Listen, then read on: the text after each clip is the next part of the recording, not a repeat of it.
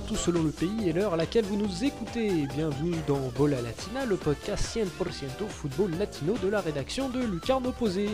Comme d'habitude, je vous encourage à continuer d'interagir avec nous sur Facebook, Twitter, YouTube et tous les réseaux sociaux où l'on se trouve. Et bien entendu, je vous encourage également à tendre l'oreille vers nos autres podcasts Culture Soccer, Efrika ou bien FC Corner. Voilà déjà un bout de temps que le second numéro de Lucarne Opposé Magazine est disponible sur notre site, mais on le rappelle, foncez vous le procurer. Un dossier football féminin sauce lucarne opposé, une rétro 1984, des tas d'histoires et de culture foot au programme, ça en vaut la peine, je vous l'assure. Vous le sentez ce parfum là? Eh oui, eh oui, c'est le mondial qui approche, plus que quelques mois à attendre. Hein. Aujourd'hui, on vous emmène en tout cas faire le tour des qualifiés de Bola Latina qui se sont tous livrés à cet exercice préparatoire printanier avec plus ou moins de réussite.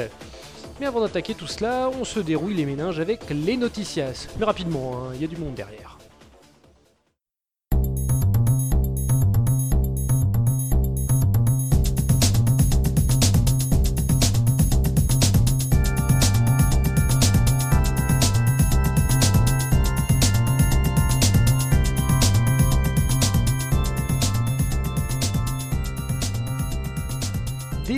Des estadoises brésiliens dont on vous rebâche les oreilles depuis quelques épisodes avec Marcelin Chamoin.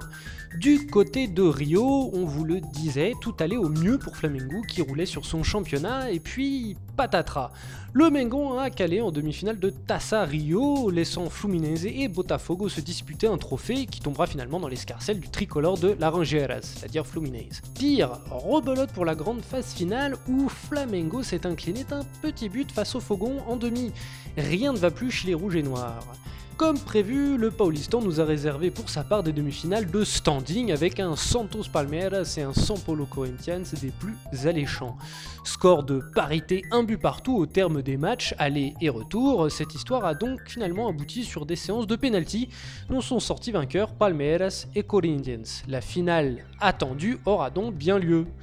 En attendant, Sampolo avait, par erreur sans doute, hein, rendu public la page internet de mise en vente des billets pour une finale contre Palmeiras juste avant leur match retour face au Timão ça la fout mal. Dans le Rio Grande do Sul, ce seront le Grêmio qui a retrouvé des couleurs et Brasil de Pelotas, la belle surprise du gauchon, qui détermineront le vainqueur de l'estadual sudiste. Enfin, rien de bien surprenant en Terminera, où le Cruzeiro et l'Atlético Mineiro en découdront en finale. On notera tout de même la fâcheuse blessure de Frege côté Rapoz. Les croisés à 34 ans, ça sent les adieux précipités pour l'ancien Gone. En Équateur également, la trêve internationale n'a pas stoppé le championnat local. Le Quatuor Barcelona, Independiente del Valle, LDU et Emelec continuent son échappée bien que les derniers cités aient perdu du terrain suite à leur défaite face à LDU à domicile.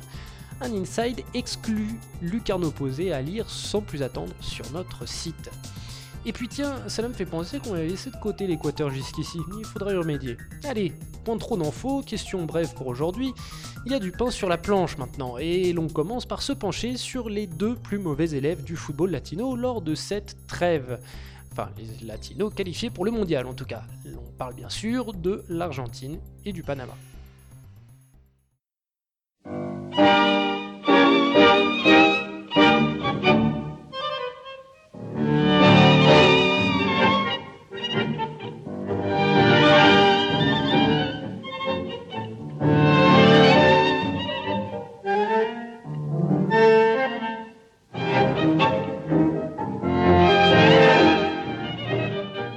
On rejoint donc tout de suite Nico pour parler de la, l'Albiceleste Argentina et aussi du Panama. On va parler un petit peu du Panama avec Nicolas.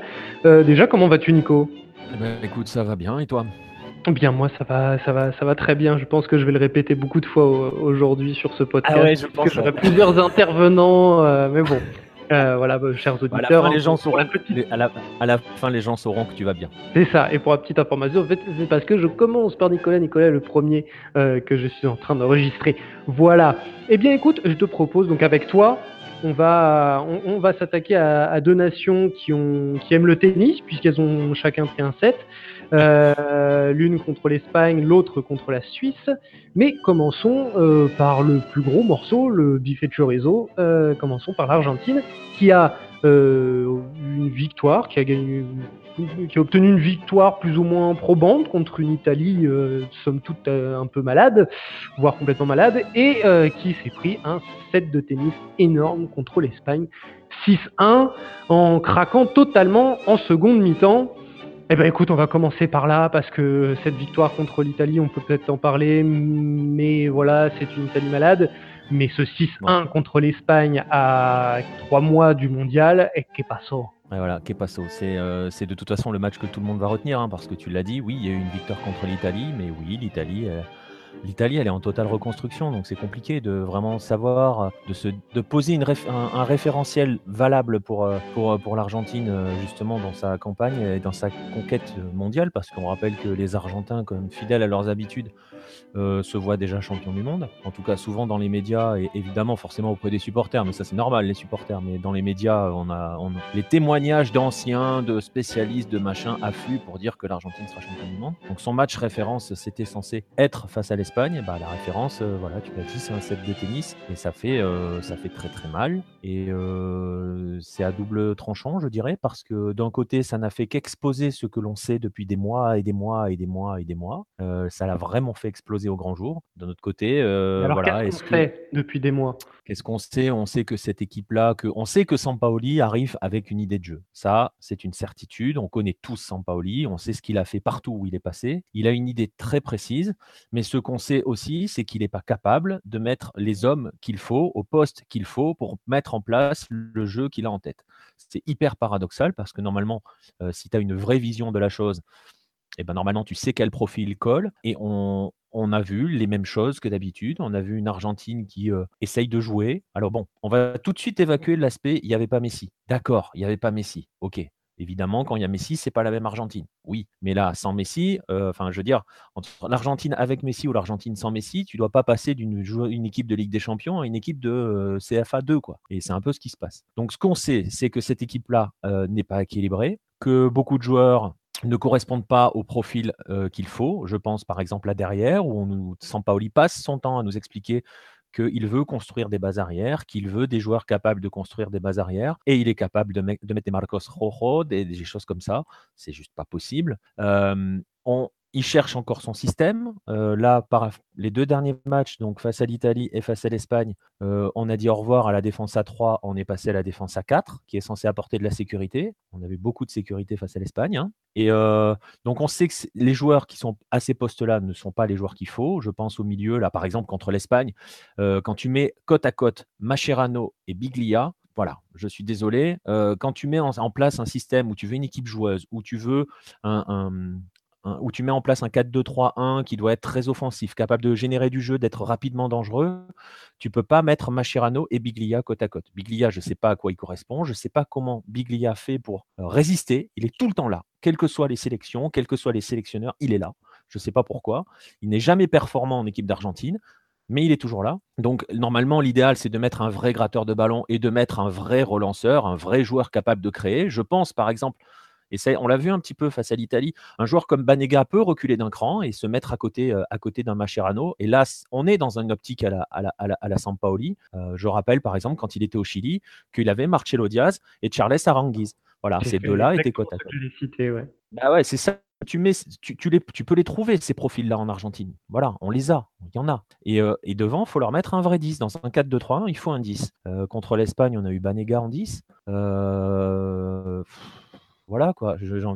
Des 10, il en avait un sur le terrain. Maxi, Maxi Mezza, c'est un numéro 10. À Independiente, il joue dans l'axe. Il est vraiment le, meneur de jeu de l'équipe. Là, il s'est retrouvé sur un côté à manger la ligne de touche. C'est pas son profil. Voilà. C'est pas son rôle, c'est pas son jeu. Donc euh, voilà, il avait, il avait les hommes qu'il fallait. Hein. Pouvait jouer 8 et Maxi Mezza devant lui en 10. Alors oui, on, a vu des choses, on a vu des, moments de jeu intéressants. Mais ça fait des mois qu'on voit des moments de jeu intéressants pour l'Argentine. Sauf qu'on ne voit jamais un match complet et on voit surtout, bah, on voit surtout euh, une équipe totalement déséquilibrée qui ne sait pas où elle va, hein, tout simplement. C'est ce que j'allais dire parce que quand on regarde la. Alors, moi, personnellement, je n'ai pas vu le match, j'ai vu un gros résumé, on va dire, euh, de, ce match face à l'Espagne.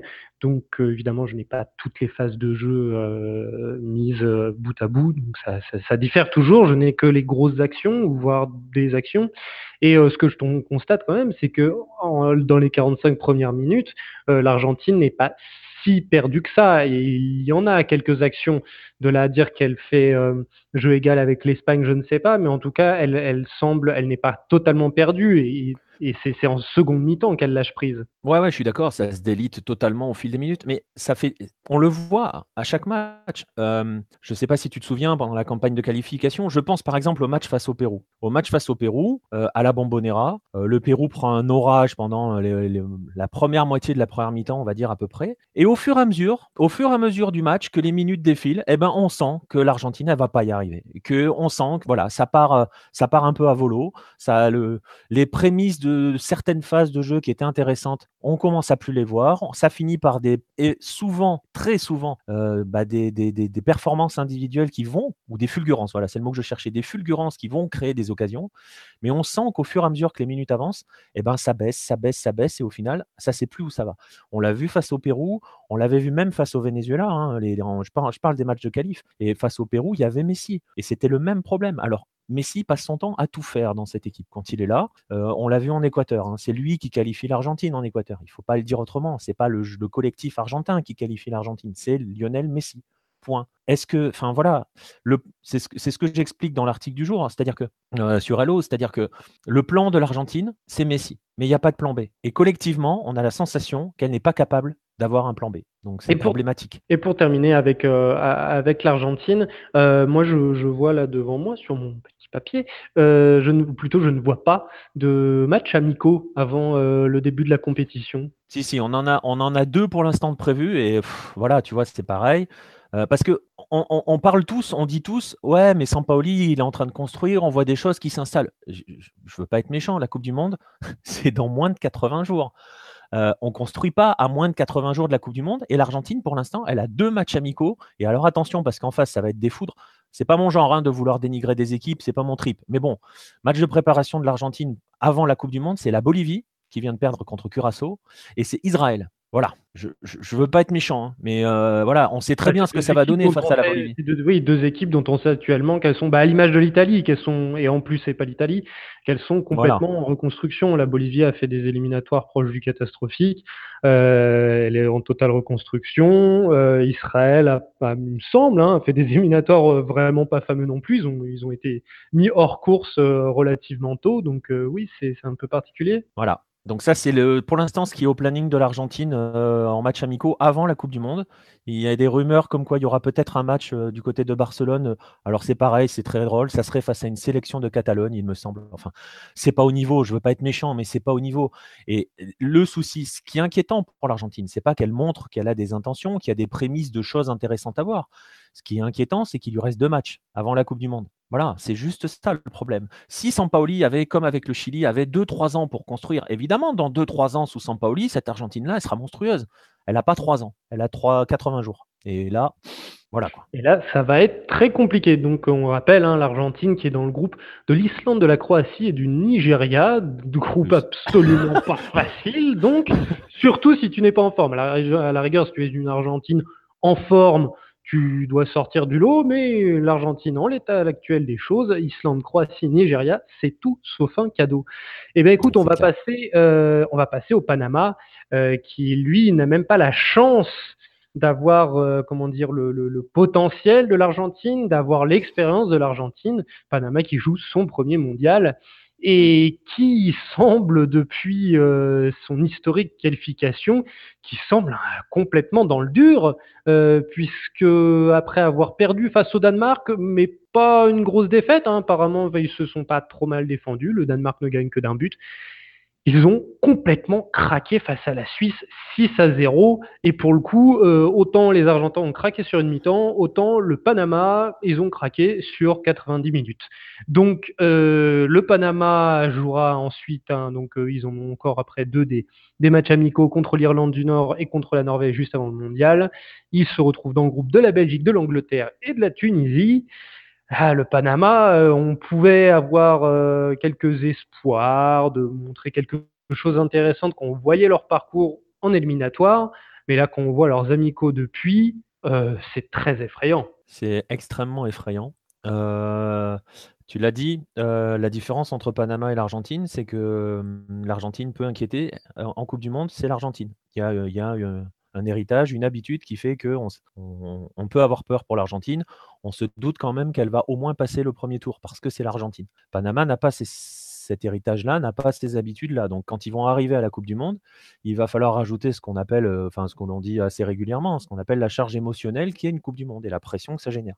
Et ce que vient de montrer Panama face au Danemark ou face à la Suisse, euh, c'est au-delà de l'inquiétant. On a vu euh, dans les deux cas, j'ai envie de dire ce qu'on n'a pas envie de voir de Panama. Ils sont arrivés pour jouer à 10 derrière. Ils n'ont absolument rien proposé. Alors, ouais, face au Danemark, ils perdent d'un but, sauf qu'ils ont tiré trois fois au but dans le match. Ils ont touché le ballon, genre 30% du temps. Ils n'ont juste pas existé du match. Euh, face à la Suisse, ça a volé en éclats de partout et dès le départ. Euh, ils en prennent 6, mais parce que la Suisse euh, fait la deuxième mi-temps main dans les poches. Enfin, ils se sont cousus des poches dans les shorts hein, parce que c'était trop facile. Et, voilà, c'est extrêmement inquiétant. On, on a vu, alors je sais pas si tu te souviens, mais on a vu ce que Panama a été capable de faire dans ses pires moments, euh, notamment par exemple quand ils avaient joué l'Argentine lors de la Copa América Centenario, c'est-à-dire essayer de défendre. Euh, ils en avaient pris 5. Euh, on a vu ce qu'ils ont fait contre les États-Unis quand ils avaient joué un match couperé aux États-Unis. Pareil, ils s'étaient dit on va bétonner et puis on ne sait pas sur un malentendu. Ils en avaient pris 4. Panama ne sait pas défendre. Panama, on les, a, on les suit depuis plusieurs années. On sait que c'est une équipe qui sait jouer au football. On l'a vu, on a vu quelques. Alors c'est pareil, tiens, tu vois, je vais te dire comme pour l'Argentine, on a vu quelques prémices d'enchaînement par exemple, face à la Suisse. On a vu deux, trois occasions qui étaient sympathiques et qui étaient bien construites. Mais on n'a vu que ça. Alors, euh, le, sélectionneur Bolilo Gomez a l'air satisfait. Bon, écoute, euh, si tu es satisfait. Euh, Très bien. Bah écoute, et eh ben, on se retrouve de juin, alors ça va être ça, a l'air, ça, ça, a l'air de leur. Ben, je vais pas dire de leur convenir, parce que ça peut pas te convenir quand on prend 6, mais, mais, mais voilà, il a tenu des propos. bon il dit que ça fait trois mois qu'il s'entraîne, qu'ils euh, imaginaient quand même pas, euh, voilà, si, on regardait, si on revenait en arrière quand même, euh, s'imaginer aujourd'hui voyager en Europe pour préparer une Coupe du Monde, c'est énorme, et que l'important c'était d'être digne. Alors ça, c'est ce qu'il a dit après le match face au Danemark. L'important c'était d'être digne.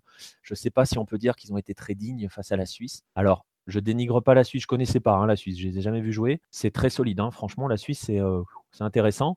Mais bon, quand même, quoi. Tu prends pas un set de tennis face à la Suisse. Et encore, vraiment parce que la Suisse n'a pas forcé en deuxième mi-temps. Donc j'espère une chose pour Panama, c'est que ça leur... Déjà, ça va réveiller tout le monde parce que tu l'as dit, hein, il y a eu l'euphorie. On les a tous vus poster des photos, des vidéos, des machins, bah, voilà, vamos al mundial, blablabla.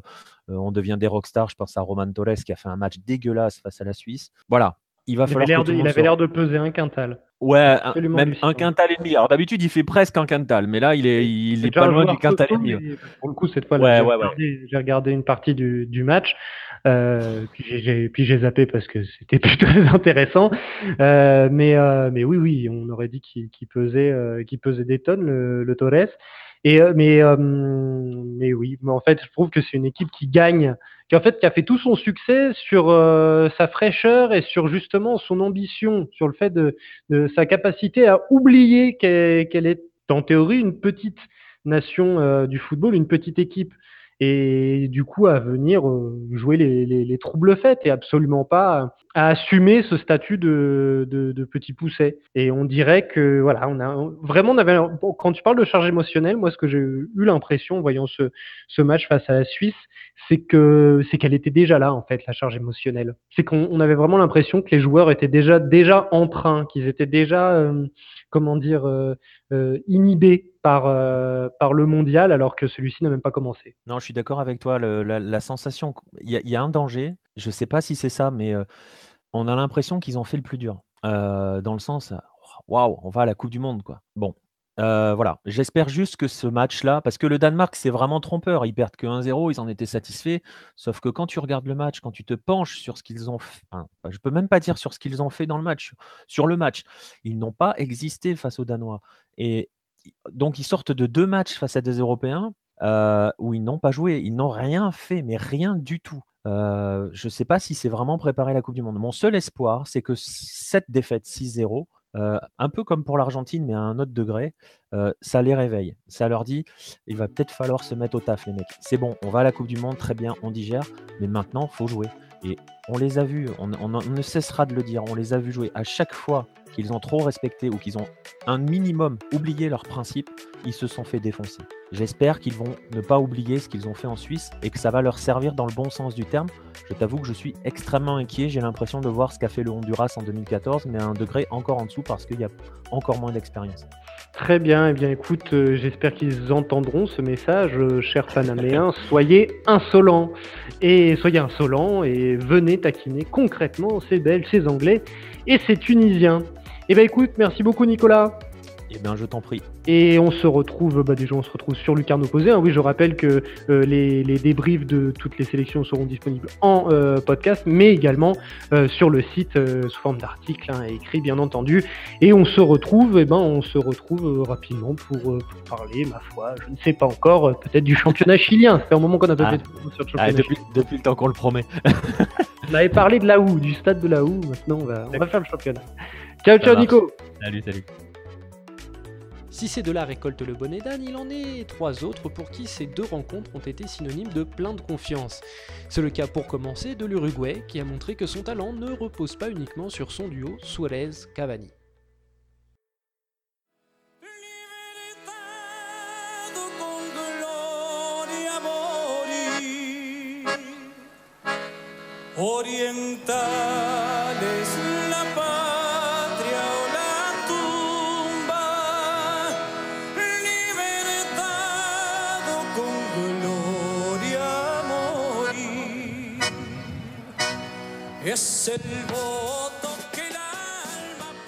Et on prend notre maté sous le bras, notre bombicha et compagnie, et on rejoint, euh, on rejoint Jérôme. Euh, comment vas-tu, Jérôme? Euh, Très bien, et toi? Avec le, thermos, accessoire essentiel, le thermos, parce qu'avec de l'eau froide, c'est beaucoup, beaucoup moins bon. Alors, figure-toi que je crois que c'est au Paraguay qu'ils en font du, font du maté comme ça, glacé. Ça ne m'étonne pas des Paraguayens. Voilà, j'étais sûr qu'il y aurait une petite vanne qui irait derrière.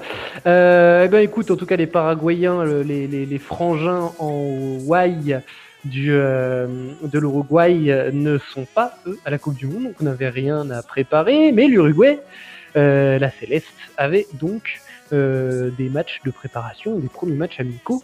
Et elle a choisi, cette Céleste, de jouer une sorte de petit tournoi, le Chinese Cup, euh, en Chine où elle a rejoint, euh, euh, elle a rejoint d'autres équipes, trois autres équipes pour jouer cette petite compétition, en l'occurrence la République tchèque et le Pays, de Galles. L'Uruguay s'est imposé 2 à 0 face à la République tchèque, s'est imposé 1 à 0 face au Pays de Galles. Deux matchs, j'ai envie de dire, maîtrisés contre deux nations qui, qui, qui, ne sont pas forcément faciles à manœuvrer. C'est un, c'est une sacrée belle copie qu'ont rendu, euh, qu'ont rendu les Uruguayens. C'est une très belle copie de A à Z, de l'organisation euh, jusqu'au dénouement à la fin. Tout a été bien pensé et bien organisé. Le, China Cup a été assumé dès le départ comme un moyen pour la fédération de faire un peu d'argent. C'est une fédération qui n'est pas, pas, très très riche, hein, euh, la fédération uruguayenne de football. La simple inscription leur a rapporté 2 millions d'euros et la victoire 1 million, d'euros, 1 million de dollars, pas 100 dollars, pardon, supplémentaires. Et la sélection a clairement dit que bon, euh, il y avait des moments où il fallait faire des matchs amicaux vraiment préparatoires, comme le match qu'ils vont faire contre le Kazakhstan au mois de juin, qui sera en Uruguay avant la Coupe du Monde. Pour le coup, c'est des matchs qui ne vont rien rapporter, mais qui vont permettre de préparer physiquement pour la Coupe du Monde. Mais que là, bon, la sélection avait besoin de, la, fédération avait besoin d'un petit peu d'argent, donc ils ont prévu, ils ont demandé qu'est-ce euh, au maestro qu'est-ce qu'il souhaitait. Et la Itchana Cup a rentré parfaitement dans, dans ce type de match amicaux face à des équipes qui, qui qui était bonne, mais pas trop, euh, et qui permettait, bah, de, voilà, sur des terrains parfaits, de, de faire un petit peu, euh, faire un petit peu jouer l'équipe. Euh, bien organisé également parce que le maestro donc a fait jouer les mêmes équipes à peu près. Il a vraiment essayé d'aligner, pas un 11 pour le coup, parce qu'un 10, il y, a, il y a une différence entre les deux matchs mais d'avoir euh, vraiment l'équipe type. Euh, et l'Uruguay a bien rendu, comme tu dis, des belles copies sur les deux matchs parce qu'ils ont dominé clairement la République tchèque, qui était pour le coup euh, la plus petite équipe du tournoi, avec la Chine évidemment, mais qui était une petite équipe, disons, dans, dans, dans ce tournoi, qui n'a pas montré grand-chose. Euh, et un beau match surtout face au Pays de Galles. Voilà, donc une belle victoire qui a, qui, a qui a réussi à satisfaire tout le monde. Donc c'est déjà très bien et idéal à, trois mois de la Coupe du Monde. Alors juste, je sais pas, parce que déjà je me suis trompé avec Nicolas tout à l'heure sur les futurs matchs amicaux, mais moi personnellement, j'ai l'Ouzbékistan et pas le Kazakhstan comme match amical avant la Coupe du Monde. une erreur? Oui, non, c'est possible. C'est Tu t'es trompé c'est- Voilà, c'est comme tu disais le, le- les, les Guay à l'instant pour Paraguay et Uruguay. Voilà, c'est ça. Ça aurait pu être Turkménistan aussi, ça aurait été à peu près la même chose. Tu avais confondu tes stands. Euh, eh bien, écoute, du coup, belle copie et du coup, beaucoup plus de certitude que d'incertitude euh, côté uruguayen. Quelles sont donc les certitudes que l'on a, Mais- que Tabarez, que le maestro Tabarez a pu se forger? Mais les, les certitudes, elles sont presque toutes là, parce qu'on pourrait presque donner déjà la liste des 23 s'il n'y avait pas le doute sur les blessés. On connaît parfaitement les trois gardiens avec une hiérarchie claire, hein, puisque c'est Mouslera qui sera dans les cages euh, comme il l'est depuis déjà, euh, enfin, ce sera sa troisième Coupe du Monde, donc euh, un gardien d'expérience. La, cha- la charnière, il n'y a aucun doute que ce sera Godin Jiménez si, ça compte, pareil, s'il n'y a pas de blessés, hein, toujours. Euh, euh, les, surprises sont un petit peu plus sur les latéraux, où Caceres étant blessé, euh, Laxalt s'est imposé sur le côté gauche, où il a fait deux bons matchs, en apportant offensivement, en étant. Alors qu'il est plutôt milieu gauche à la base. hein. C'est ce que j'allais dire. Euh, C'est moi ou Laxalt, il a été replacé parce que moi j'en avais j'ai un souvenir de milieu euh, de Il a été descendu un petit peu, voilà, parce que euh, sinon c'était Caceres qui pouvait dépanner, mais c'est pas un défenseur, euh, voilà, c'est pas son poste non plus. Il est blessé à l'heure actuelle, et donc Laxalt euh, a, joué à, ce positionnement-là sur le match et a plutôt bien, sur les deux matchs, hein, et a plutôt bien, bien joué et bien fait les choses. Donc c'était plutôt la, bonne surprise et la, voilà, la certitude sur euh, voilà l'élément euh, rassurant. Il y a aussi Gaston Silva qui pourrait jouer à ce poste-là, comme il l'a fait, mais c'est voilà, Laxalt pour le coup apporte plus offensivement. Donc s'il s'entend bien avec les deux défenseurs centraux, ça pourra, ça pourra le faire comme ça. D'ailleurs, euh, Betancourt, Nandez, Laxalt, euh, De Arrascaeta, c'est c'est un jeune milieu de terrain. Alors oui, c'est un très jeune milieu de terrain pour le coup, parce qu'il n'y a vraiment plus aucun joueur euh, excite euh, la Revalo Rios, les Tata Gonzalez qu'on avait depuis quelques temps et qui ont pour le coup même en club un peu disparu hein, de toute façon. Il y a un vrai changement générationnel euh, depuis quelques temps. Euh, depuis dé- déjà les deux derniers matchs des, élim- des éliminatoires, pardon, parce que c'était les mêmes, c'est le même milieu qu'on avait vu contre la Bolivie et contre le, Venezuela, pardon, pour les deux Bol- Bolivie et Venezuela pour les deux derniers matchs des éliminatoires, avec deux possibilités, soit un milieu à plat avec Nandes à droite, Sebocha Rodriguez à gauche euh, et Betancourt et Vecino au milieu, soit donc ça c'était l'opportunité par exemple a, le 11 qu'il a aligné contre le, Pays de Galles.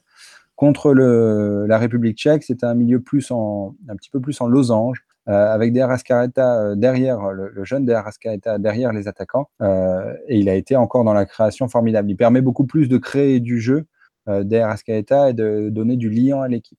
Après, c'est vrai que c'est une option qui est un petit peu plus risquée parce que ça, il y a moins de joueurs sur les côtés, notamment au milieu, qui permettent de boucher en cas d'offensive adverse. Donc le voilà, le maestro a plusieurs possibilités euh, au niveau de l'organisation du milieu qu'il a essayé là à nouveau pendant ces deux matchs. Donc c'est parfait parce qu'il a eu l'occasion de voilà de bien huiler euh, la machine. Est-ce qu'il est utile de dire un mot sur, euh, sur euh, Luis Suarez et, et, Di Cavani? Bah euh, oui, qui sont formidables, tout simplement. C'est que c'est une paire d'attaquants qui pardonnent peu aux défenses, qui même même dans un milieu qui ne crée pas, eux, voilà, ils ont deux ballons dans le match, ils vont en marquer un forcément. Ils ont été encore une fois merveilleux dans les deux matchs parce que même Suarez touche deux fois la barre contre le deux fois les poteaux pardon contre le Pays de Galles. Euh, donc c'est l'attaque euh, titulaire sûre, euh, sans aucun doute. On connaît même leurs deux remplaçants.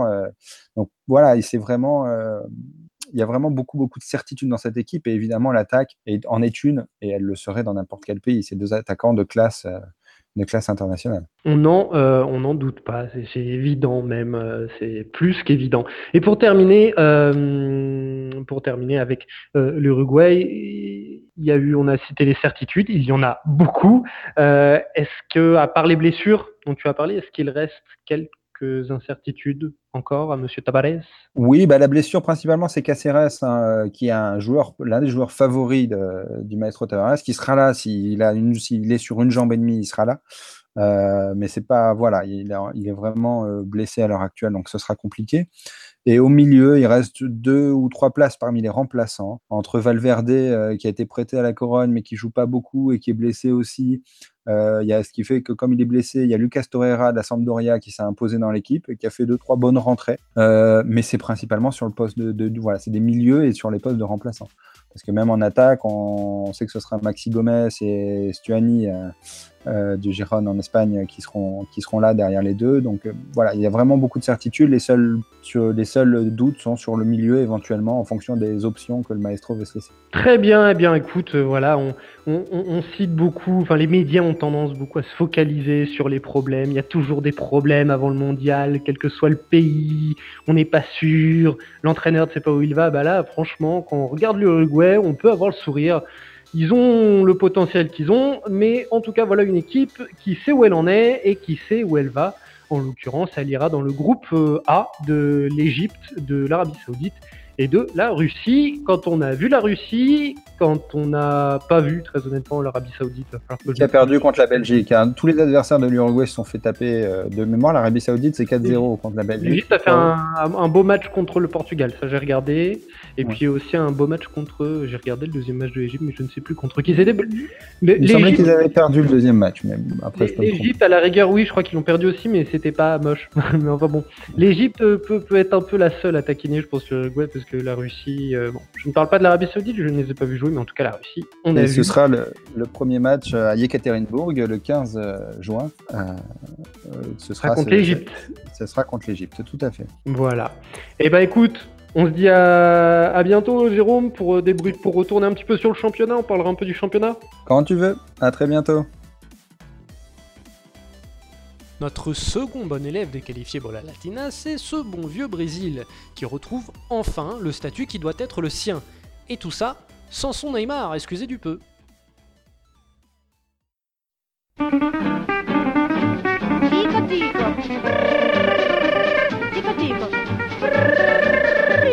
Tico. Ih, O tico-tico tá, tá outra vez aqui. O tico-tico tá comendo meu pulpa. Se o tico-tico tenta que se alimenta, que vai comer umas minhocas no pulmão. O tico-tico, tico-tico tá, tá outra vez aqui. O tico-tico tá comendo meu pulpa. Se o tico-tico tenta que se alimenta, que vai comer umas minhocas no pulmão. Mas por favor, tira esse bicho do celeiro. Et parlons donc du Brésil. Vamos lá, galera. Euh, et quand on parle Brésil, on en parle avec Marcelin Chamoin. Comment vas-tu, Marcelin? Ça va et toi? Ça va parfaitement, écoute. Euh, que- quoi de neuf du côté de, de Paris Euh, Pas grand chose, on a vu le match hier, euh, sinon ça va. Tu sais, je, je pensais à toi parce que juste après qu'on ait fait le, le- le podcast sur les Estadwise et avoir dit que, que dans le championnat Paulista, il était très rare de voir, euh, de ne pas voir des demi-finales avec les quatre gros. Il y a les quatre, il y en a, il y a trois sur quatre qui, qui ont perdu leur premier match en, en quart de finale. Je me suis dit c'est pas possible. Ouais, ils vont faire exprès pour nous contredire. Au final, ils sont tous là quand même. Ils sont tous là et d'ailleurs euh, Palmeiras est en finale et on apprendra au moment où on enregistre, on verra ce soir si qui de São Paulo ou Corinthians va accéder à la finale du Paulistan. Et mais là aujourd'hui, on est là pour parler de la sélection qui a joué euh, deux matchs euh, amicaux de préparation, euh, l'un en Russie contre la Russie et l'autre contre l'Allemagne en Allemagne, à Berlin, un, match qui avait une saveur de, de revanche, même si la revanche, elle sera là s'il y a vrai, vrai déculotté un jour côté pour les Brésiliens et dans une compétition officielle, parce que ça reste un amical. Mais euh, donc voilà, donc le match contre la Russie a été gagné 3 à 0. Euh, on va en discuter parce que parce que c'est un peu les doigts dans le pif, mais est-ce que c'est dû à la faiblesse de la Russie? On peut en discuter. Et par contre, un match beaucoup plus convaincant euh, face à l'Allemagne. En tout cas, puisque le fait le plus important de cette sélection, c'est que sur ces deux matchs, elle a évolué sans son crack, sans Neymar.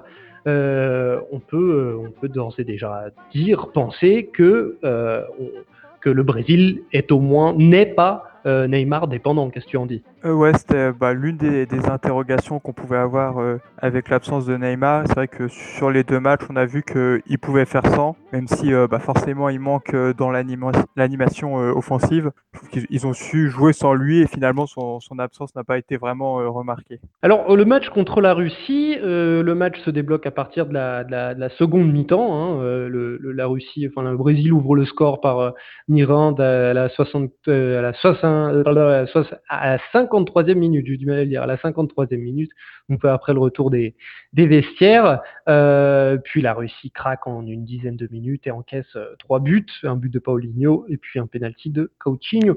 Mais euh, la première mi-temps, si le Brésil n'a pas non plus été énormément en danger, il a concédé quelques occasions aux Russes, des occasions qui auraient largement pu faire but sans non plus être excessivement inquiétant sur, euh, sur la sur- surface russe. Qu'est-ce que tu en dis? Euh, ouais, c'est vrai que la première mi-temps, c'était c'était pas vraiment convaincant, mais après c'est bon, c'est pas pas non plus inquiétant, c'est vrai que bon l'adversaire est assez faible, mais euh, bon c'est un match amical, ça permet aussi de, de se préparer. Ouais, c'est vrai que le, le début était pas forcément vraiment bon, mais il n'y a pas vraiment de, de motif d'inquiétude par rapport à, à ce début euh, ce début de match. Mais le vrai test, euh, comme tu le dis, hein, ce n'est qu'un amical et ce n'était que la Russie. Ce n'était que la Russie, les pauvres Russes, ils joueraient à domicile, on en parle comme ça. Euh, mais le vrai test, le vrai test, c'était donc euh, quelques jours plus tard, face à l'Allemagne à Berlin, contre une Allemagne, euh, alors qu'on écoute les commentateurs euh, allemands, euh, germanophiles, euh, une Allemagne qui se cherche. J'ai trouvé d'ailleurs, puisque une fois n'est pas coutume, j'ai, je n'ai pas streamé du tout, j'ai regardé de manière tout à fait légale un canal français pour suivre ce match, sinon un canal brésilien. Et j'ai été surpris un petit peu de voir euh, des, commentateurs français qui cherchaient un petit peu des excuses à cette équipe allemande qui, somme toute, j'ai trouvé, restait plus forte que, le Brésil. Euh, s'est montrée plus forte, mais il y a un truc que j'ai trouvé très bon côté brésilien, c'est que contrairement à ce qui a pu être le cas avant, on aurait dit que là, ils, assumaient d'être dominés. Euh, ouais, je, ouais, je trouve ils, ils ont vraiment fait un, un bon match euh, le Brésil, ils ont su euh, finalement avoir euh, la maîtrise du jeu euh, en comment dire euh, eh, je sais pas trop comment dire mais ouais c'était vraiment un bon match, ils ont finalement pas pas été inquiétés par l'Allemagne, ils ont su le gérer sur sur la longueur sur les 90 minutes pour repartir avec la victoire même si je pense qu'ils auraient pu essayer de, vraiment tuer le match. C'est vrai qu'ils n'ont pas eu non plus énormément d'occasions de leur côté. Et du, du coup, en fin de match, ils auraient pu se prendre un but et, et finalement concéder un nul alors qu'ils avaient tout pour gagner. Ça n'a pas été le cas. Mais euh, à part ça, euh, c'est vrai que c'était c'était vraiment convaincant euh, de la part du Brésil. Moi, je pense, euh, je pense que la, la notion que tu cherchais, c'est la gestion des temps forts et des temps faibles. Moi, c'est ce qui m'a le plus impressionné. Et euh, c'est ce sur quoi pouvait pêcher le, le Brésil, surtout face à des grosses équipes avant. C'est-à-dire que, euh, bon, voilà, quand le Brésil avait un temps fort, il avait un temps fort. Mais par contre, quand il avait un temps faible, c'est quelque chose qu'il ne savait absolument pas gérer.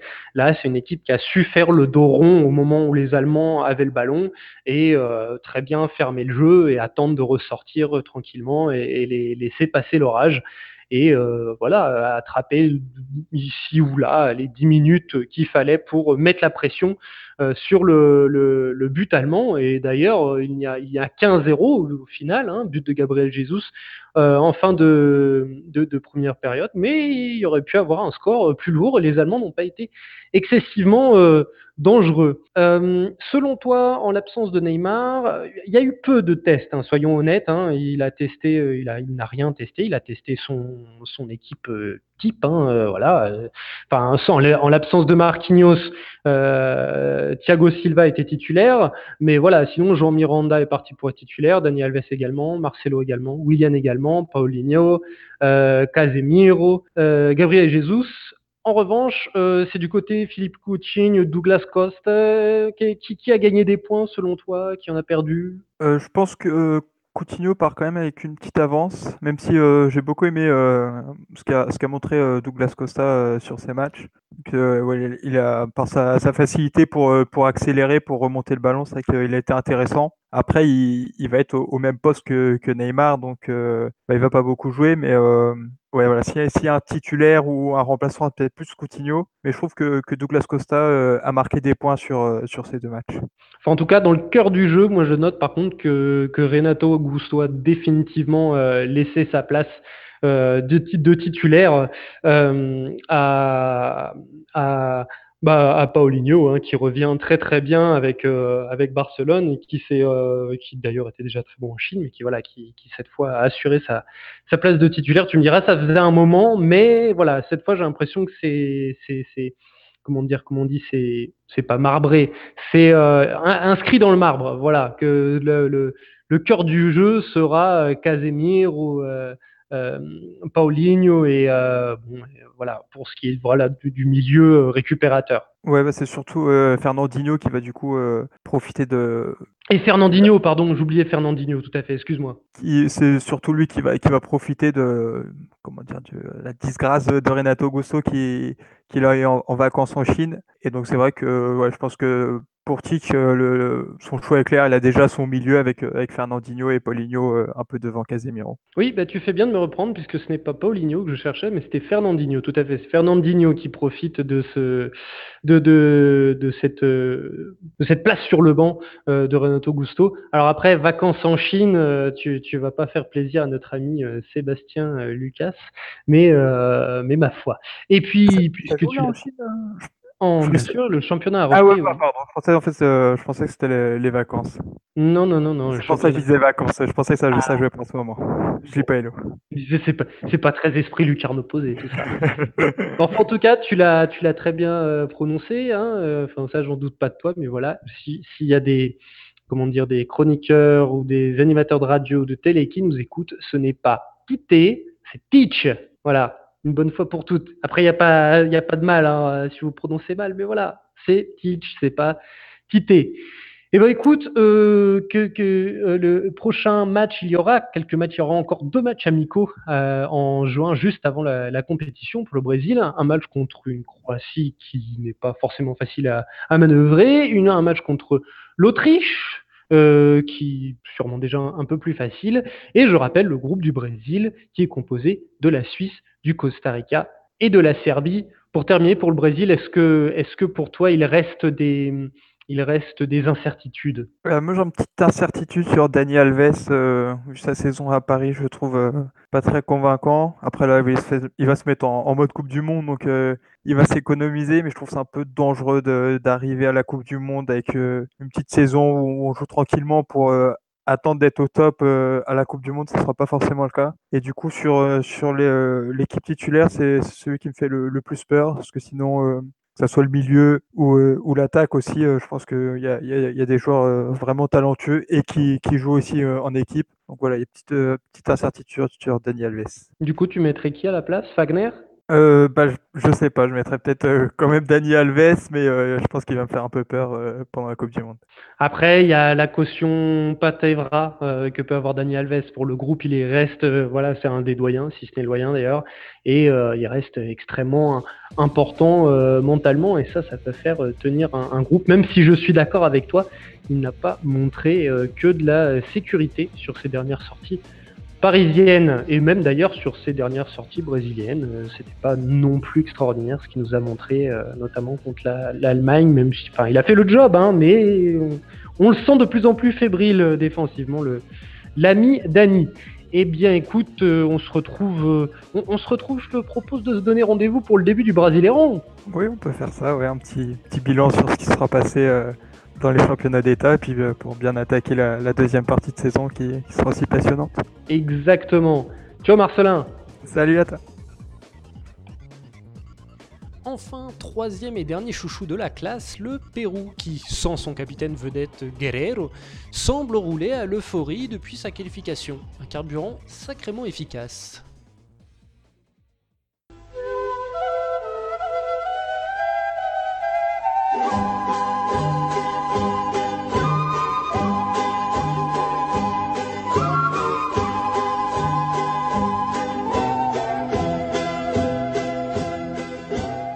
Direction donc la Cordillera de los Andes euh, au Pérou, euh, du côté du Pérou, des fiers guerriers Incas, pour débriefer les matchs euh, de préparation de, eh bien, du Pérou, ma foi. Et quand on parle de Pérou, on parle de Romain Lambert. Comment vas-tu, Romain? Salut Simon, ouais écoute ça va, ça va bien, merci. Il fait beau du côté de Lima? Ouais, ouais, ouais, c'est l'été, on en profite encore. Lima, qu'on le rappelle, hein, n'est pas euh, une ville d'altitude, contrairement à ce qu'on entend énormément euh, dire dans, euh, dans, les, dans, dans les médias français en ce moment, vu que le Pérou Ouais. sera dans le groupe de la France. Non, non, Lima est au bord de la mer. Et le bord de Et- la mer, c'est ça. C'est cela. Et euh, eh bien, ma foi, le Pérou qui surfait un petit peu toujours sur sa, sa qualification, euh, on le rappelle donc au, au barrage hein, contre la Nouvelle-Zélande, on- voilà, c'était une qualification assez aisée. Euh, le Pérou qui évolue, on en avait parlé, hein, sans son capitaine et numéro 9, Paulo Guerrero, la grande vedette, euh, mais qui garde un groupe euh, incroyablement solidaire et qui reste sur les, ses dernières performances et, qui a fait bah, le plein sur ces deux matchs, puisqu'elle a rencontré la Croatie et l'Islande, des clients donc, et des mondialistes. Et tout ça pour deux victoires, 2 à 0 contre la Croatie et 3 à 1 euh, contre l'Islande, avec deux fois un 11 similaire, synonyme un petit peu de révision de gamme hein, de la part des hommes de Gareca. Euh, voilà, je sais pas ce que, ce que tu en penses, mais c'est sans faute là pour le moment. Ouais, non, c'est plutôt pas mal. Là, euh, en plus, du coup, ça fait euh, 12 matchs euh, sans défaite pour le, pour le Pérou. Invaincu sur l'année euh, civile 2017. Et euh, je crois que la dernière défaite, c'était contre le Brésil euh, fin 2016. Donc, euh, c'est plutôt pas mal comme, euh, comme une équipe, pour une équipe comme le Pérou qui, qui a surtout l'habitude de souffrir généralement. Donc là, voilà, on respire un peu. Le, Pérou, donc on, le dit, a évolué euh, deux fois avec sensiblement le même 11. Euh, est-ce que ça, est-ce que du coup on, affirme des certitudes? Voilà, est-ce qu'on part avec euh, des certitudes après ces deux matchs du côté de Gareca? Oui, tout à fait. Là, en fait, c'est vraiment les, joueurs qu'a mis Gareca, le 11 que- qu'il a, a mis contre ces deux équipes. C'est vrai que c'était c'était très similaire. Bon, il y a eu quelques petits changements, mais c'est vraiment au niveau de, voilà, les, titulaires qui étaient, présents. C'est ce qu'on retrouvera euh, euh, au mondial. Après, il y a juste vraiment la, la- la tactique qui va changer. Mais euh, là, en gros, c'est vrai que Gareca, il voulait tout de suite voir ce que, ce que, ce que cette équipe vaut contre, contre des pays européens. Parce qu'évidemment, on a la France et, le Danemark dans le groupe. Donc voilà, c'est pour se mesurer un peu au, gros, au, gros calibre européen, au football européen. Parce que bon, le, Pérou a surtout l'habitude de jouer euh, les éliminatoires euh, sud-américaines, la Copa América. Donc euh, bon, voilà, fallait, fallait un peu changer le registre et voir ce que, ce que ça vaut contre l'Europe. Et la seule inconnue, j'ai envie de te dire, c'est parce que là pour l'instant donc euh, Ricardo Gareca a fait évoluer tout ça en 4-4-2 avec euh, donc euh, Farfan et Raúl Ruiz en, en Ouais. tête, euh, en pointe pardon. La seule inconnue reste donc lequel des deux sautera euh, pour euh, faire place au retour de Paulo Guerrero? Parce que si Farfan est un gage d'expérience et de talent bien entendu, Raúl Ruiz Diaz, il marche sur l'eau en ce moment depuis deux saisons avec les Monarcas de Morelia et voilà, Ouais. ça cartonne. Oui, exactement. Mais euh, bon, moi, je pense que ça va être Rui Diaz qui sera sur le banc parce que, comme tu dis, c'est vrai qu'il cartonne euh, en club, mais il a jamais vraiment donné satisfaction euh, en sélection, au contraire de, bah, de Farfan, là, qui il est un peu sur un nuage euh, sur ses derniers matchs. Il a la confiance de, de, de Gareca et du coup, c'est vrai que Rui Diaz, ce sera un peu le, le super, euh, le super remplaçant en fait. Euh, Là, une fois que Paolo euh, va reprendre sa place, euh, ben, va reprendre sa place sur le banc du coup et voilà, ce sera un peu le super sub du Pérou et bon, c'est plutôt pas mal et c'est ça qui était intéressant aussi sur ces deux matchs, c'est qu'on a une belle profondeur de banc finalement. On voit que c'est pas seulement, bah, c'est vrai que le Pérou c'est pas des, des stars, c'est pas des stars comme ça empilées, mais c'est vraiment un collectif et ouais, on peut vraiment remplacer. Un joueur par l'autre et le- la qualité va, va pas baisser, euh, la qualité de jeu va pas forcément baisser quoi. Très bien, le Pérou qui euh, jouera donc encore euh, trois matchs de préparation juste avant euh, le mondial, hein, de- dans le mois qui précède le, le- leur match d'ouverture, Mhm. d'ouverture à, à eux. Il, s'agira donc de Pérou-Écosse, de Pérou-Arabie Saoudite et de Pérou-Suède. C'est un chouette programme, ça. Ouais, voilà, bah c'est c'est pas mal. Encore, encore des pays européens, bah, hormis l'Arabie Saoudite. Mais euh, c'est vrai que bah, l'Écosse, ça va se passer à Lima, donc ça va être un peu le, match de, d'adieu, un peu d'au revoir. Donc là, il y aura une grosse, grosse ambiance. On va essayer d'aller voir ça de plus près si, si on arrive à attraper des, places. Mais euh, je pense que ça va être une grosse, grosse ambiance. Ça va être le retour de Paolo et tout. Donc ça, va être la fête à Lima avant le, avant le départ pour la Russie. Donc, euh, et puis bon, ce sera de les dernières révisions aussi. Donc j'espère que voilà, enfin, dans le 11, il n'y aura personne non plus qui va, qui va se blesser parce que là, il reste en- encore du temps. Y a, voilà, tous tous les joueurs vont, vont retourner dans leur club. Il y a, pas mal de matchs en club à, disputer avant la Coupe du Monde. Donc euh, bon, voilà, on espère vraiment maintenant, on touche du bois pour que cette équipe reste bien soudée, tous ensemble, sans blessure. Et voilà, puis pour euh, commencer cette Coupe du Monde euh, tant attendue par, par le Pérou. Bah, moi, je vais terminer sur une, sur une question. Elle concerne bah, justement euh, le retour de, de Paulo Guerrero, euh, qui rate, mine de rien, ses derniers matchs, qui rate euh, une certaine préparation. Mhm. Et l'équipe a montré que sans lui, qu'elle n'était pas forcément dépendante, que sans lui, elle se débrouillait aussi très bien. D'autant plus que l'ami Paolo, euh, qui doit purger, euh, tu nous le rappelles, six mois de, c'est six Voilà. mois de, six mois de Ouais, suspension FIFA. début- c'est- ouais. Jusqu'au 3 mai, je crois. euh, voilà, le ju- 3 mai. jusqu'au 3 mai. Donc, euh, en plus de ça, ça veut dire, même s'il a été prolongé finalement par son club Flamengo de Rio de Janeiro au, Brésil, euh, il, il, il va rater, il a raté déjà le début du championnat estadual. Il va le rater d'ailleurs dans son entièreté. Il va rater le début de championnat brésilien, Brasileirão. Est-ce que le risque n'est pas de voir un, un Paulo Guerrero arriver en méforme, arriver avec un manque de temps de jeu au, au- au mondial? Être un peu Oui, ça, c'est- c'est c'est- c'est sûr, oui, ça je pense que tout le monde, tout le monde en est conscient, mais euh, justement en plus c'est pour ça qu'il reste, euh, il reste encore trois, trois amicaux à, à disputer parce que la base c'était quatre et ils en ont négocié un, un troisième du coup avec l'Arabie Saoudite euh, pour justement que, Paolo puisse jouer trois matchs euh, avant, le mondial. Donc c'est vrai qu'il peut arriver un peu euh, à court de forme, mais bon, il est parti en Argentine dans des, centres sportifs pour, s'entraîner à part avec un coach et tout. Donc ça, il perd pas, il perd pas la forme, il est toujours affûté. Mais c'est vrai qu'il manque de, compétition, ça c'est certain. Mais après, Paolo, ce qui est important, c'est vraiment aussi sa présence sur le terrain. Et c'est le capitaine, c'est l'idole. Et voilà, lui aussi, il transcende un peu l'équipe. Et donc voilà, je pense que c'est important qu'il soit présent. Ça, c'est c'est clair, c'est indéniable. Mais c'est ce que j'allais dire. euh, en effet, de toute façon, quoi qu'il arrive, Paolo, c'est un, un- c'est un, un gage de, de charisme. Voilà, c'est un facteur Voilà, charisme euh, non négligeable sur le terrain pour diriger ces 23 Zinca. Eh ben, merci beaucoup, Romain. On se Ah, je t'en retrouve la prochaine fois pour, euh, bah, pour parler un petit peu du championnat péruvien, pour faire le point. Oui, avec plaisir, avec plaisir. Ça roule. Ciao, Romain. Ciao. Le ciel n'est pas aussi radieux pour tout le monde sur la planète Bola Latina. Rejoignons sans plus attendre le Costa Rica qui nous confirme que son statut de petit poussé lui manque.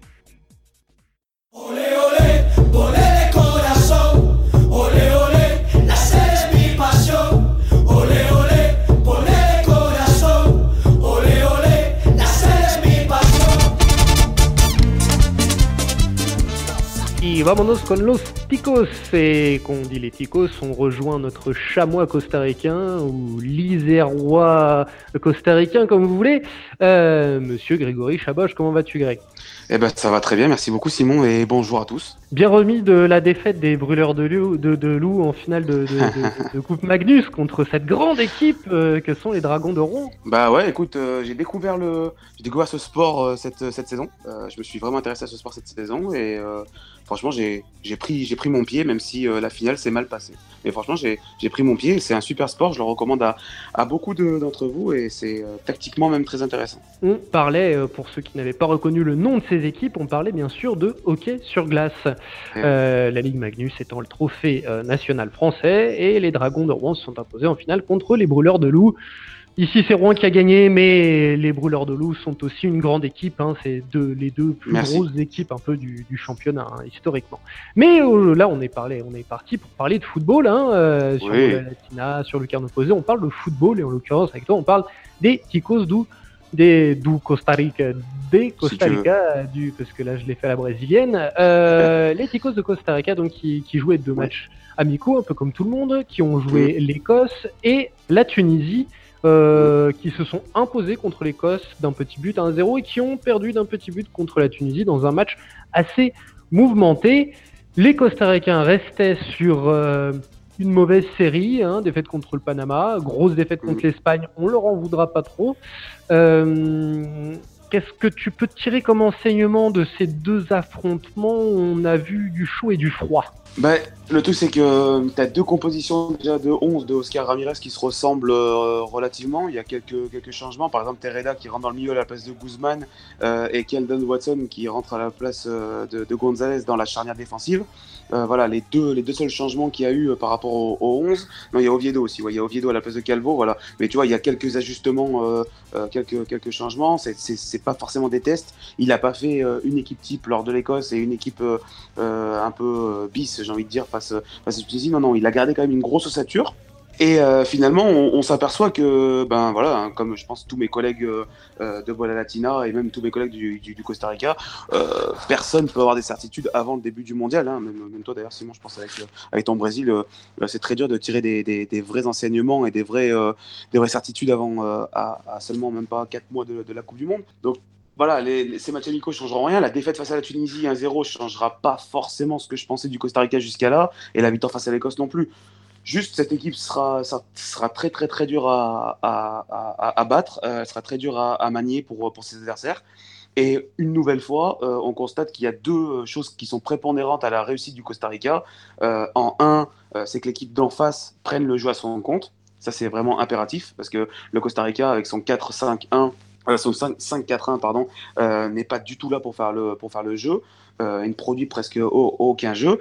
Et la deuxième, euh, la, deuxième, la deuxième raison et la deuxième euh, chose qu'il faut absolument à ce Costa Rica pour réussir, pour, pour vaincre, c'est l'envie tout simplement, c'est le fighting spirit. Alors là, forcément, contre l'Écosse et contre, euh, contre, contre la Tunisie dans des matchs amicaux, on l'a pas forcément vu, t'as pas forcément une grosse envie, t'as des joueurs qui, voilà, qui, mettent pas forcément le pied. Donc voilà, il n'y avait pas ça, donc euh, même la défaite et la victoire euh, peuvent rien tirer de, concluant, mais je pense qu'on verra un tout autre Costa Rica lors de, lors de la phase de poule. Euh, tout simplement parce qu'il y aura- l'envie et il y aura la détermination, euh, il aura la détermination de, de, de cette équipe pour, euh, pour, pour passer au moins le premier tour. Mais euh, ouais, une nouvelle fois, je pense qu'on peut pas forcément tirer de grosses, grosses euh, informations. Euh, tu as eu les débuts de, Daniel Colindres avec, avec les Ticos, qui était un attaquant de, de Deportivo Saprissa, euh, donc, euh, qui, qui évolue dans le championnat local, euh, qui, qui a été testé en ailier droit. Alors, normalement, lui, c'est plus un numéro 9 de, de formation. Il a 30 ans. Voilà, c'est compliqué. Il a, il a quand même fait débuter aussi Josué Mitchell, qui est un attaquant, lui aussi de 30 ans, de Pérez Zeledon. On en avait parlé. également au championnat. On en avait parlé. Voilà, il l'avait déjà sélectionné. Au il me semble que c'est toi qui en avais parlé dans les, dans les brefs de début de match, de début de, de podcast la semaine dernière. Et là, voilà, il l'a il l'a testé sur le, sur le match contre la Tunisie. Mais voilà, il y a, à, à part des débuts comme ça, tu peux pas retenir grand chose de ces matchs amicaux en vrai. Le- on- pour le coup, tu parlais de, de- de ne pas avoir de certitude. En l'occurrence, euh, je, je peux te dire que oui, le Brésil, euh, surtout après ces deux derniers matchs, est plein de certitudes. Il y a peu de certitude, Ouais. il y a peu d'incertitudes concernant le Brésil. Où je viens de, j'ai fait un peu plus tôt l'Uruguay avec euh, Jérôme. C'est pareil, c'est une Mhm. équipe qui a énormément de certitudes. Le Costa Rica, tu me dis que, que le que le 11 a très peu changé et Ouais. que Oscar Ramirez paraît paraît euh, comment dire à peu près certain de ce qu'il va aligner euh, lors de ses premiers matchs du mondial. On le rappelle, d'ailleurs, on parlait du Brésil, hein, le, le- le Ouais. groupe du, de Costa Rica est formé du Brésil, de la Suisse et de la Serbie. Euh, visiblement, il a déjà à son équipe, tu dis qu'il n'y a pas trop de certitude, mais on peut au moins tirer cet enseignement-là. C'est Ouais. que on- il y aura donc son fameux 5-4-1, euh, il y aura du Kaylor Navas, il y aura du, euh, du Brian Ruiz, il y aura du Tejeda, il y aura. Ah non, mais après, ah, Ah, ah, après, je pense que comme dans toutes, dans toutes les sélections, euh, au jour d'aujourd'hui, je peux déjà dire, je peux déjà coucher sur le papier 20 noms. 20 noms de, de, de, joueurs qui seront présents euh, euh, en Russie, ça, il n'y a pas de souci. Le, le système, on le connaît. Euh, la façon de jouer, on la connaît. Le style, on le connaît. Il n'y aura pas de changement sur ça. La seule incertitude, les les seules incertitudes que j'ai, c'est est-ce que, est que le Costa Rica peut s'élever au niveau de la Serbie et de la Suisse, qui seront pour le coup, je pense, les, les principaux rivaux à, la qualification au, en huitième de finale, parce que je pense que le Brésil sera au-dessus de la mêlée dans ce, dans ce groupe. Euh, c'est ça la, seule incertitude, c'est est-ce qu'ils vont arriver à élever leur niveau de jeu euh, Parce que dans même dans la zone CONCACAF pour pour la, pour la, pour la qualification, tu les as pas vraiment vus élever leur niveau de jeu. Tu les as vus élever leur niveau de jeu une seule fois, une seule véritable fois contre les États-Unis, euh, lors de la victoire d'ailleurs, d'ailleurs contre les États-Unis. Euh, un, un, match qui est, devenu référence du coup pour, pour le Costa Rica. Euh, voilà, à part ce match-là, euh, sinon tu les as jamais vus élever leur niveau. Moi, c'est surtout ça que, que je reproche euh, à ce Costa Rica. Et, mais j'ai l'impression que tu peux pas vraiment savoir le niveau de n'importe quelle sélection au jour d'aujourd'hui. Les matchs amicaux sont trop peu, trop peu, trop peu rythmés pour, pour avoir une vraie idée de, du niveau de la sélection. Sur le 11, on a des certitudes. Hein. Par exemple, Keylor Navas dans les cages, Gamboa, Oviedo, les latéraux. Euh, la charnière devrait être Gonzalez, Duarte, euh, Kendall Watson. Euh, Borges va être titulaire, Celso Borges va être titulaire. Après, il faudra voir si c'était Reda ou Guzman. Je pense que ce sera plus Guzman. Brian Ruiz, tu l'as dit à gauche, et, et Marcos Aurenia devant. Voilà, ça, tu es sûr que tu es, sûr de pas te tromper? Sur, là, je t'ai donné 9 noms sur 11. Après, il reste toujours euh, de certaines incertitudes. Qui va, avoir le poste d'ailier droit? Est-ce qu'on va avoir un retour de Joel Campbell? Est-ce que, est que euh, Christian Bolaños va se remettre de, de sa blessure euh, à temps? Est-ce que physiquement il va revenir au niveau? Voilà. Sur, euh, sur ça, tu as, quelques petites incertitudes, mais c'est pas, euh, c'est pas le plus gros problème du Costa Rica. Très bien. Et eh ben, écoute, euh, le Costa Rica, une équipe à réaction dont on attend Mhm. toujours du coup qu'elle réagisse ces derniers temps.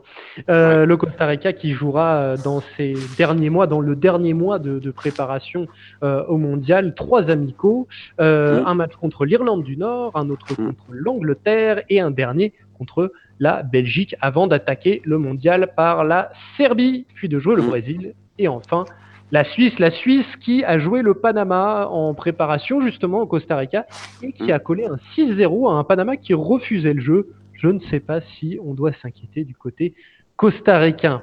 Ju- ju- Juste, je pense que, le Panama, euh, le Panama qu'on a pris 6 à la- face à la Suisse, euh, ça ne sera pas les mêmes ingrédients que, le Panama a mis, que le Costa Rica euh, vont mettre. Ce qu'il faut bien comprendre dans, le- dans les matchs du Costa Rica, quand ils sont comme ça, pas en infériorité, mais hum, comment, je peux dire, euh, au niveau de, voilà, de l'attente de tout le monde, on, se dit, bon, bah, le Costa Rica, ils vont se faire balayer parce que personne en général s'intéresse et parce que personne en général ne, connaît cette sélection et du coup, on les prend un peu de haut. Mais à chaque fois, ils arrivent à mettre euh, un, un impact, euh, le rythme, euh, le bloc est euh, le- le- les latéraux font un travail exceptionnel. Marcos Orenia devant euh, court dans tous les sens, le pressing est très intense. Euh, le bloc, encore, je le répète encore une fois, n'est pas très très bas, mais il, bouge beaucoup et le pressing et la ligne de récupération se trouve à peu près au niveau de la, ligne médiane. Voilà, je pense, je pense pas que ce soit les mêmes ingrédients que le Panama ait pu mettre face à la Suisse. Et d'ailleurs, c'est pour ça qu'ils ont pris une rouste. Après, je sais pas ce que tu en penses toi de ce groupe de ton point de vue brésilien, mais je pense que, que derrière le Brésil, ça reste assez ouvert pour moi. Je pense aussi, je pense que le Costa Rica, en l'état des choses, vu le groupe et l'expérience du groupe, peut euh, tirer son épingle du jeu. Merci beaucoup Greg.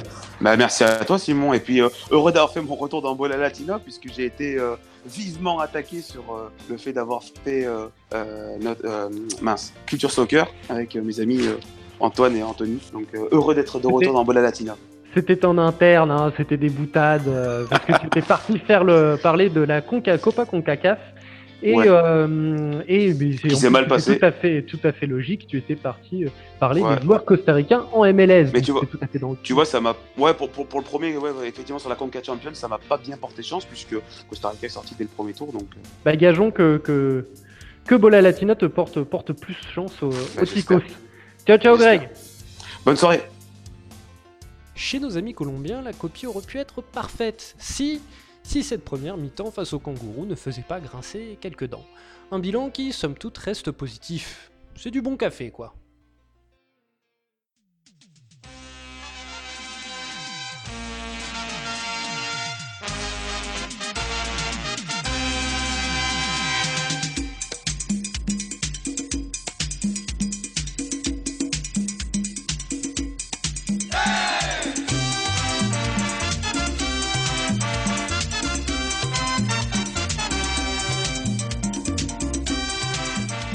Débriefons ensemble donc ces amicaux, ces matchs de préparation de la sélection colombienne de la Colombia. Euh, et qu'on parle de Colombie. Sur le carnet opposé, on accueille Pierre Gerbeau. Comment vas-tu, Pedro? Bah, salut Simon, ça va bien et toi? Ça va très très bien. Euh, satisfait des deux matchs? Bah écoute, euh, ouais, Surtout un, non? Difficile, euh, ou- bah les deux en fait, pas forcément. Alors, pour expliquer, pour expliquer à nos éditeurs, donc euh, rapidement, la Colombie a joué deux matchs amicaux, l'un dont vous avez tous probablement entendu parler et regardé, il s'agit du match amical contre la France qui se jouait, euh, nom de Dieu, c'était pas au Stade de samedi, France, au Stade de c'était France, au Stade de France, bon, c'était au Stade de France que la France a perdu euh, deux buts à 3 en ayant mené 2 à 0, un exploit pour la Colombie, hein, euh, ou vécu comme tel, il ne me semble pas que la Colombie ait déjà gagné contre la France, ou c'était il y a très longtemps, et de toute manière, euh, dans l'état euh, des choses, euh, remonter ces deux buts à l'équipe de France pour finalement s'imposer, c'est quand même un sacré résultat. Avant de jouer contre euh, l'Australie, à Fulham, à Craven Cottage, à Londres, euh, cette amicale contre les Sockers australiens, avec une équipe un peu plus expérimentale. Tu vas nous en parler, mais revenons sur ce match contre la France, qui a été vécu comme un véritable exploit.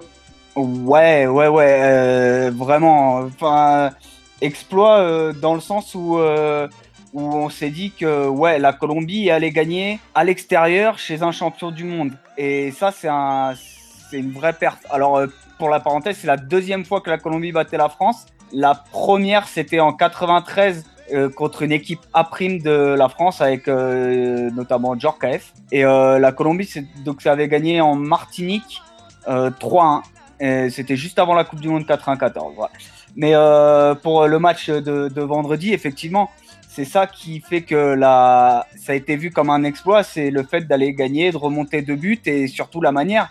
La deuxième mi-temps a été, a été saluée euh, en disant bah ouais la Colombie euh, qu'on a vue c'est c'est vraiment une Colombie de très haut niveau. C'est une Colombie qui peut qui peut prétendre à faire euh, aussi bien qu'il y a quatre ans au Brésil euh, faire le quart de finale c'est surtout ça qui a marqué les esprits ouais On a vu la Colombie donc se réveiller, hein, euh, comme tu le dis, en, deuxième période et remonter euh, euh, 1-2 à 0, euh, notamment après un changement tactique, une espèce de replacement au milieu, de densification, on va dire, de, de l'entrejeu. euh, pour peut-être plus équilibrer l'équipe, est-ce que tu peux nous en dire plus? Ouais, c'est ça, parce que le mot que j'utiliserais, c'est rééquilibrage. Euh, parce que pendant, pendant la, bah, la première demi-heure, euh, même la première mi-temps, euh, la Colombie prenait des vagues et des vagues au milieu parce que, parce que Carlos Sanchez et surtout euh, Abel Aguilar faisaient pas le, faisaient pas le taf. Donc à la mi-temps, les joueurs se sont parlé, Peckerman a parlé, il n'y a pas eu de, pas eu comme, euh, comme a fait Deschamps où il a vraiment gueulé. Là, ça s'est fait euh, sans, sans, sans hausser la voix et tout. Il y a eu euh, Matteo Uribe qui était sur le côté droit et qui est repassé tout simplement au milieu avec James qui a joué dans une position plus libre et qui lui convient pour moi beaucoup plus. Et donc ce milieu à 3 bah, était beaucoup plus équilibré, il y a eu beaucoup plus de pressing et de toute façon c'est là où Matteo Uribe est le plus efficace. Et tu vois le but de il va faire un pressing haut, il récupère la balle sur Kanté. Euh, juste avant, t'avais euh, t'avais Luis Muriel qui va chipper un ballon à Varane, qui peut la donner à Falcao et qui préfère la jouer tout seul. Donc tu as eu, t'as eu ce rééquilibrage ce qui a fait que bah, le bloc a été plus plus solide, plus compact, moins d'espace entre les lignes et du coup ça a permis, euh, bah, ça a permis de faire des pressings hauts et, efficaces pour aller chercher la balle euh, dans le camp français et ça a permis de, revenir et de passer devant à la fin avec une très bonne entrée d'Izquierdo aussi. hein. Parce qu'il faut le dire que Peckerman a fait un bon coaching sur ce match, clairement. Après, il y avait énormément de choses hein, testées euh, lors de ces amicaux. Il y a eu énormément de changements, donc c'est toujours compliqué de juger une équipe à partir d'un moment où plus de trois joueurs ont, ont été modifiés. Mais en tout cas, satisfait de ce très bon résultat face au tricolore euh, français, face au coq français, euh, qui s'est fait un peu déplumer pour le coup, euh, notamment dans la presse. Mais c'est une autre show, une autre histoire, pardon. Euh, donc, nous l'avons dit, l'Australie est partie à Londres, a traversé le Channel pour euh, jouer contre l'Australie, un- avec une sélection un peu plus expérimentale, euh, avec euh, Wilmar Barrios, avec Carlos Baca, euh, un- une, une sorte de 4-4-2 avec Carlos Baca et, et Falcao. Euh, qu'est-ce que qu'est-ce qu'on peut penser de cette de cette comment dire de cette sélection de cette composition un peu euh, test de Peckerman Oui, demi-test parce que, parce que ce qui a changé, c'est euh, euh, entre les deux matchs, il a, il a mis la, une autre charnière centrale avec euh, Christian Zapata Murillo. Il a testé, retesté euh, Mojica qui avait eu, euh, qui n'était pas appelé depuis deux ans. Euh, le problème de cette sélection, c'est que c'était sa première mi-temps qui a été inexistante et notamment à cause de Baka parce que Baka était dans une position euh, un peu un peu bizarre parce qu'il était à la fois à côté de Falcao, il a essayé de dézonner beaucoup à gauche et ce qui fait que ben soit les deux joueurs se marchaient dessus, soit tu trouvais pas Baka et ça a été euh, ça a été assez compliqué cette première cette première période. Et donc tu tu as pas tu as pas vraiment vu la Colombie. Il y a eu euh, il y a eu deux deux occasions. Rames qui a une frappe et, et Uribe qui, est encore lui euh, qui a fait une tête euh, qui est passée juste à côté en début de match. Mais sinon tu n'as pas vraiment vu la Colombie. Et ça a été beaucoup beaucoup mieux après le repos quand quand Falcao est sorti et que Miguel Borja est rentré, où là, les deux sont beaucoup plus compatibles et ont offert beaucoup plus de mouvements. Et la Colombie a été nettement plus dangereuse en deuxième période, ouais, ça c'est clair. D'ailleurs, euh, la Colombie aurait dû remporter ce match avec une efficacité. auraient dû, euh, si euh, Miguel Borja, à, à- à défaut d'avoir été très actif, comme tu l'as dit, euh, avait eu plus de réussites, la Colombie euh, l'eût emporté face aux Soqueros euh, qui jouaient leur, euh, leur un deuxième match euh, éliminatoire après un de mes matchs de préparation à Coupe du Monde après euh, un match contre la Norvège euh, catastrophique pour les débuts de Bert van Marwijk, mais on en parlera dans la FC Corner avec notre ami Antoine. Que retiendrais-tu comme certitude, comme point positif de ces deux matchs préparatoires? Ah bah, les points positifs, c'est euh, nettement bah, la deuxième mi-temps sur, euh, sur le match de la France et la deuxième mi-temps sur le match d'Australie où la Colombie a été vraiment euh, un très très gros niveau. Euh, le point aussi euh, euh, qui est important, c'est que bah, par rapport à la Coupe du Monde, là, euh, il y a un groupe qui s'est détaché. Et alors, euh, bon, Quadrado va revenir. Hein. Quadrado, et Juan Guillermo Quadrado, le joueur de la Juve, était, était blessé, donc il n'était pas, pas disponible, mais, mais donc il devrait revenir. Là, celui qui a perdu gros, je te dirais, sur ces deux matchs, c'est Cardona. Hein. Cardona, alors, il n'est pas. J'ai entendu parfois qu'il était titulaire indiscutable de cette sélection. Bah, pour moi, Pour rappeler, là, je vois. rappeler un petit peu la, la petite histoire, euh, Edwin Cardona a été sanctionné de, tu vas me rappeler le nombre de matchs, cinq matchs.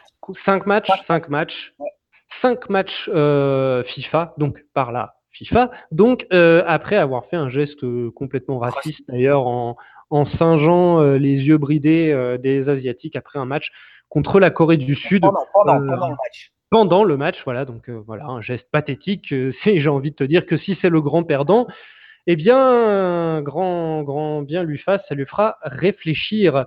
Et Ouais. euh, quelles sont les incertitudes qui restent avant, avant le, le- le- avant le, le dernier sprint, les, les derniers matchs de préparation qui resteront avant le, le mondial, avant la compétition? Les incertitudes, elles sont pas. Elles sont pas nombreuses. hein. Il y a peut-être une incertitude au niveau du poste de gardien de but sur, enfin une incertitude dans le sens où à voir comment Ospina va arriver parce qu'il a encore fait une boulette. Euh, après, euh, les incertitudes, sinon, hum, bah il y en a pas vraiment. Euh, juste être capable de, bah, de jouer 90 minutes et pas euh, 45 ou 60.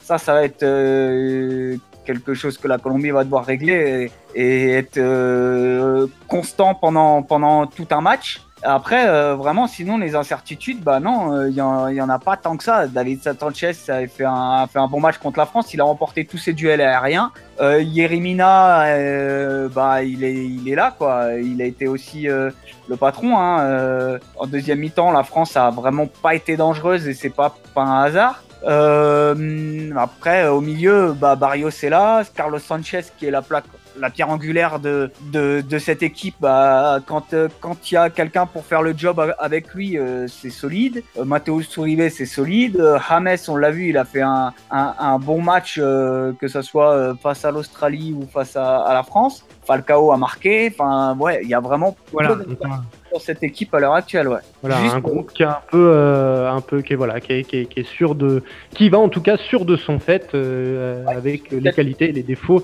qu'il aura. Euh, Est-ce qu'il y a des matchs, euh, est-ce qu'il reste, ils feront des matchs de préparation avant le mondial? Ouais, ouais, ouais. Là, alors la Colombie va partir euh, faire un stage à- dans le centre d'entraînement de, du Milan AC. Euh, à la-.